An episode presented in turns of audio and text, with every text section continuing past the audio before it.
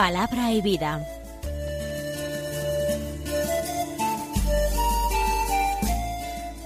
Con el padre Manuel Horta, desde Sevilla.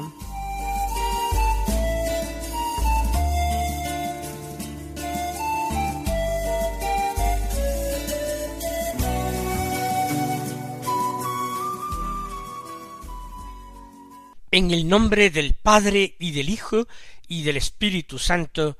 Amén. Alabados sean Jesús y María. Muy buenos días, queridos amigos, oyentes de Radio María y seguidores del programa Palabra y Vida. Hoy es el viernes de la decimoséptima semana del tiempo ordinario. Este viernes es 30 de julio y en este día la Iglesia celebra la memoria de un santo antiguo, de un santo de la antigüedad, San Pedro Crisólogo, que nació en Italia en torno al año 380, pero no conocemos exactamente la fecha. Incluso tenemos pocos datos biográficos precisos, porque su primer biógrafo, a pesar de que él es un santo de los siglos cuarto y quinto, su primer biógrafo es del siglo noveno. Parece que nació en la ciudad de Imola, en Italia. Allí se hizo sacerdote y posteriormente, en torno al año 424 o 425, fue elegido obispo de Rávena, una sede episcopal importante, y que rigió como buen pastor aquella diócesis de Rávena, y que fue un gran predicador de la palabra de Dios. Deja una serie de obras escritas de cristología, en las que él se ocupa sobre todo del misterio de la encarnación, y se opone a las herejías relativas a esto. En torno al año cuatrocientos cuarenta y ocho, cuarenta y nueve, escribió una carta a Eutiques en Constantinopla. Eutiques había sido condenado por el patriarca y el bueno de Pedro Crisólogo le invita a someterse al juicio del obispo de Roma, que era León I.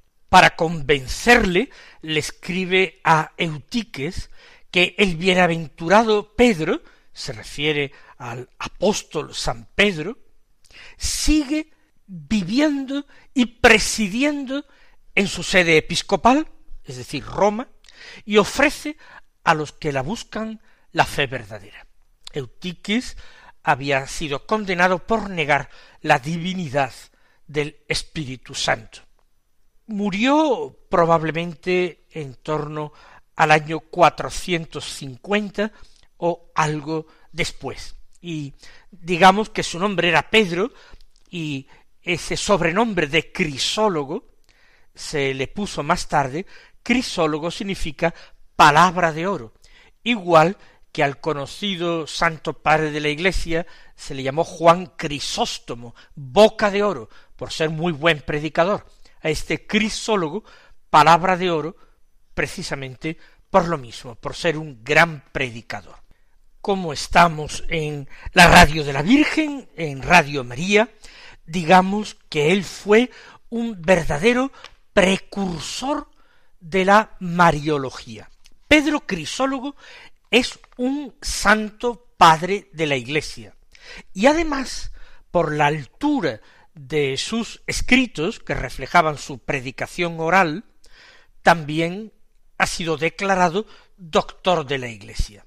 Pues bien, él aceptó plenamente la doctrina del concilio de Éfeso, que declaraba a María Teotocos, Madre de Dios, y supo desarrollar sencilla y claramente esta doctrina. Evitó, eso sí, la expresión Madre de Dios, Mater Dei o Dei Genitrix, porque en Italia le parecía que tenían un regusto demasiado pagano, donde había dioses y diosas que eran madres de otros dioses, pero sí utilizaba el vocablo griego teotocos como más preciso. Le gustaba hablar de la madre del Señor, y también le llamaba la Virgen, y también Domina, la Señora, pero como digo, totalmente fiel a la doctrina del concilio de Éfeso. Vamos a escuchar ahora la palabra de Dios que se proclama el día de hoy. Vamos inmediatamente al Evangelio de la Misa, Evangelio de San Mateo, del capítulo trece, que es el que estamos leyendo hace días. Hoy tampoco es largo el Evangelio, desde el versículo cincuenta y cuatro al cincuenta y ocho. Dice así, En aquel tiempo Jesús fue a su ciudad y se puso a enseñar en su sinagoga. La gente decía admirada, ¿de dónde saca éste esa sabiduría y esos milagros? ¿No es el hijo del carpintero? ¿No es su madre María y sus hermanos Santiago, José, Simón y Judas? ¿No viven aquí todas sus hermanas? Entonces, ¿de dónde saca todo eso? Y se escandalizaban a causa de él. Jesús les dijo, sólo en su tierra y en su casa desprecian a un profeta, y no hizo allí muchos milagros por su falta de fe. Dice el evangelista Mateo que Jesús fue a su ciudad. Se está refiriendo a la ciudad en la que él se había criado y había pasado parte de su infancia, de su adolescencia, de su juventud. Se refiere a Nazaret.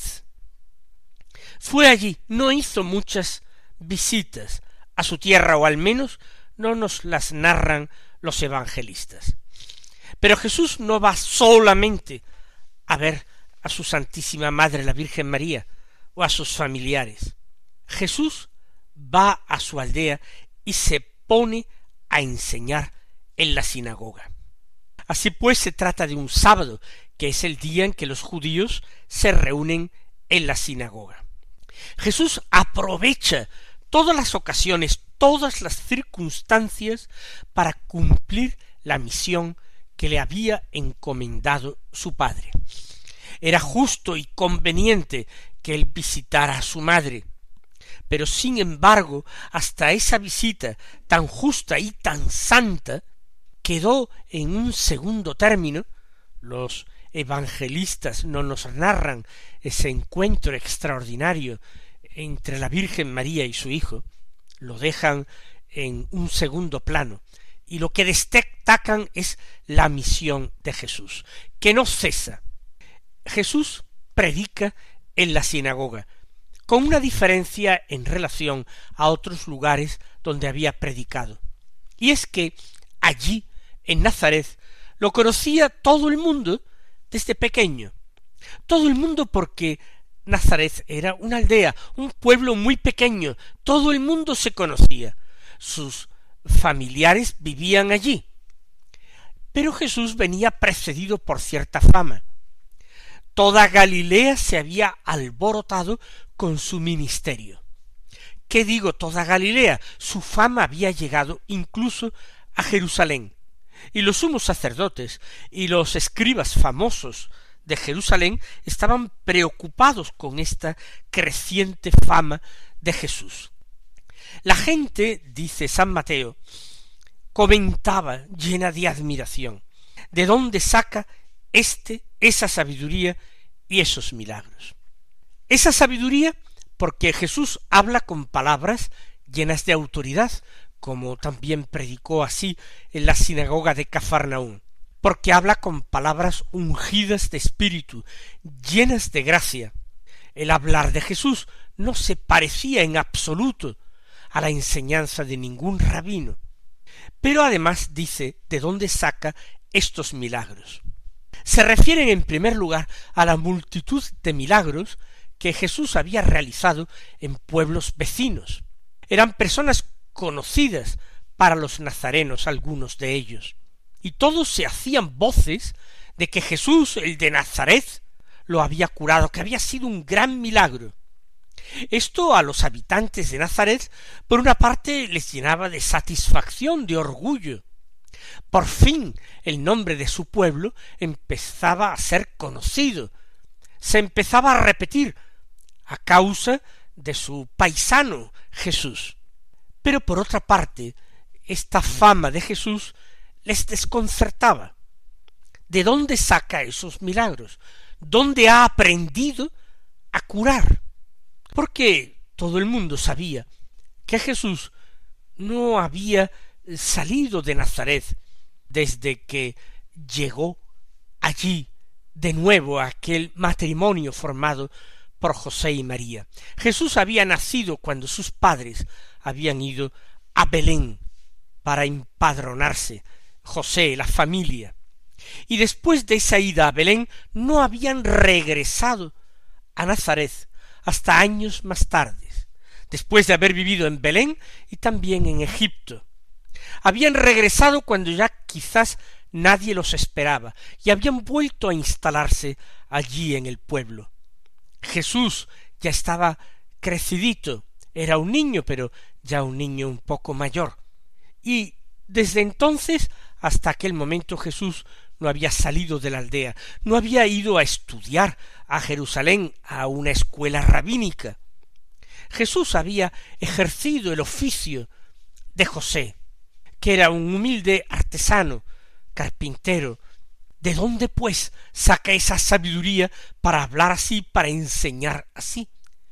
¿De dónde saca esos milagros que hemos oído que ha hecho en otras partes? Y quizás también Jesús ha obrado algunos milagros en Nazaret.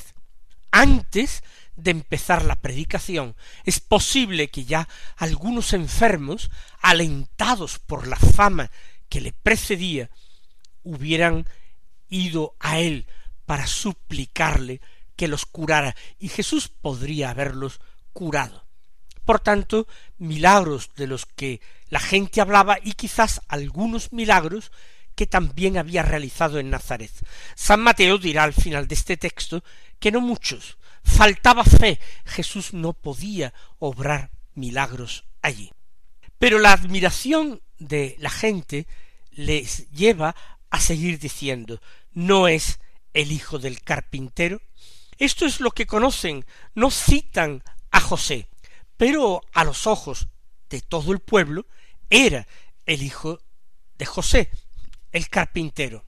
Su padre, un hombre bueno, justo, piadoso, pero tampoco era un hombre letrado, un hombre de ilustre ascendencia, de familia real, pero un hombre pobre, en una familia venida a menos. El hijo del carpintero, tampoco su padre ha podido enseñarle otra cosa que un oficio con que ganarse la vida. ¿De dónde saca? ¿No es su madre María y sus hermanos Santiago, José, Simón y Judas? No sólo es el carpintero el conocido, María su madre sigue viviendo allí en la aldea. José no es nombrado porque había muerto con toda seguridad en aquellas fechas. Pero María vive en Nazaret, y por eso se preguntan ¿no es su madre María? Y sus hermanos Santiago, José, Simón y Judas. Casi ni hace falta que insista en que cuando el texto habla de los hermanos de Jesús, no se está refiriendo a hijos de María, de María y de José. María fue virgen antes, durante y después del parto. Jesús fue el Hijo único, el Hijo único del Padre Dios, el unigénito, pero también fue el Hijo único de María la Virgen. Se habla de los hermanos de Jesús para referirse a los parientes cercanos, principalmente a los primos, a los primos hermanos, es decir, son hermanos los hijos de hermanos, por tanto primos, y se nombran a Santiago, José, Simón y Judas. No hay más aclaraciones porque no se citan los nombres de los padres de estos cuatro, no se dice la familia, pero sería muy probable, y en esto coinciden todos los comentaristas, que Santiago, que se nombra en primer lugar, fuera el que era apóstol de Jesús, Santiago el menor, el que fue después obispo de Jerusalén y llamó la atención y fue respetado por los mismos judíos que siguieron la sinagoga por su observancia de la ley perfecta y su santidad personal, Santiago el menor. José citado en segundo lugar, puede ser que fuera este José llamado justo, que se propuso después de la ruinosa muerte de Judas para completar el número de doce en el colegio apostólico, aunque fue elegido por sorteo un tal Matías. Simón para muchos es Simón Cananeo, otro de los apóstoles de Jesús, y Judas, Judas Tadeo, otro de los apóstoles de Jesús. Y el hecho de citarlos, Santiago, José, Simón y Judas, sería porque eran discípulos de Jesús, porque se habían ido con su pariente, con su primo. Santiago, Judas y Simón serían apóstoles del Señor, y José tuvo que ser discípulo si es el mismo del que se habla en el libro de los Hechos de los Apóstoles, porque entre los dos candidatos que echaron a suertes, José y Matías, pusieron como condición que tenían que ser personas que habían que hubieran sido discípulos de Jesús desde el comienzo de su vida pública, desde los tiempos del bautismo de Juan en el Jordán hasta el, la resurrección del Señor, que no se hubieran apartado de él. Por eso los citan, son unos que van con Jesús, que no lo han abandonado, y dicen no viven aquí todas sus hermanas, se refiere a lo mismo, se refiere a sus primas, a los miembros de su familia cercanos. Entonces se preguntan de dónde saca todo eso, porque ninguno de los parientes es persona cultivada, ninguno de los parientes es persona con estudios, nosotros diríamos con estudios superiores. Lo único que habrán hecho es aprender a leer y escribir, como todo niño judío, enseñado por sus padres o enseñado en la sinagoga, pero enseñado a leer y escribir para poder así acercarse a la palabra de Dios. ¿De dónde saca todo eso? Ellos no son capaces de aceptar que Jesús sea alguien enviado por Dios, aunque fuera solamente, según su creencia, un profeta, un importantísimo profeta, porque ninguno de los antiguos profetas había hecho tal cantidad de milagros. Pero parece que esa posibilidad no la contempla. Más aún, la cercanía y la convivencia estrecha con Jesús durante años engendra en sus corazones menosprecio. ¿Por qué ese sí y yo no? ¿Qué tiene él que no tenga yo? ¿Por qué se ha hecho famoso? ¿Son verdaderos esos milagros o se trata de trucos para vivir así del cuento de la admiración de la gente, de las limosnas, sin tener que emplearse en un duro trabajo aquí en el pueblo. La gente censura a Jesús. Por una parte es ese sentimiento ambivalente, por una parte digo el orgullo de que un paisano suyo haya alcanzado una notoriedad tan grande como Jesús, una relevancia, una importancia que hace que el nombre de Nazaret empiece a ser conocido en otros lugares. Pero por otra parte, esa desconfianza, esa envidia, esos celos, ese menosprecio que hacen de Jesús porque creen conocerlo. Pero yo me pregunto, ¿no hay también entre nosotros, incluso entre los cristianos, y por supuesto muchísimo más entre los no cristianos, quienes creen conocer a Jesús perfectamente, y así lo afirman, que conocen a Jesús cuando en realidad apenas conocen unos datos biográficos de un personaje que vivió hace miles de años, pero no saben, no creen que está vivo, que sigue actuando, que es el eje de la historia humana, que es el gran tesoro del cristiano, pero hay muchos que dicen yo conozco a Jesús y no meditan su palabra. Dicen yo conozco a Jesús y no se acercan a los sacramentos para recibir su gracia, para entrar en contacto, en relación estrecha y real con Él. ¿Conocemos realmente a Jesús? No basta con haber leído los Evangelios de cualquier forma como quien lee una novela. No basta con haber leído una biografía de Jesús de Nazaret, que las hay también bastante buenas. No basta con eso. Hace falta meditar en nuestro corazón.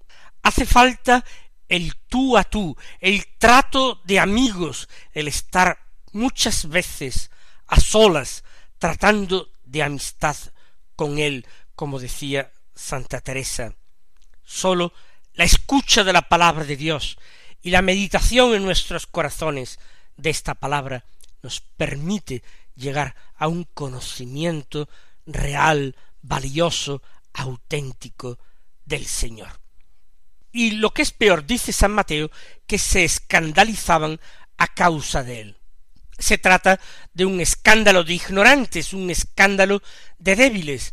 No debían escandalizarse, no había motivos, pero se organiza esa pequeña corriente de desconfianza, ese alboroto interior que hace que la gente no descanse, no repose, y las preguntas se agolpen en la mente.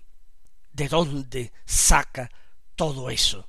Jesús les dijo, sólo en su tierra y en su casa desprecian a un profeta.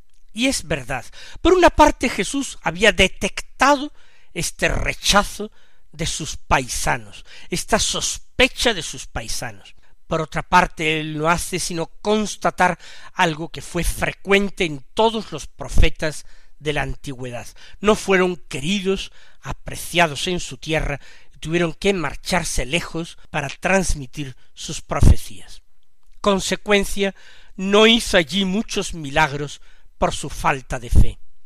Cuando la acción de Dios no encuentra el corazón de un hombre abierto, dispuesto a aceptar esa gracia, esa acción de Dios, entonces el milagro no surge. El milagro no es una obra maravillosa hecha por un hombre. El milagro es la acogida de la acción de Dios por parte del hombre, y esta acogida en la fe y en el amor es capaz de todo mis queridos hermanos, que el Señor os colme de bienes y de bendiciones en este día y hasta mañana si Dios quiere.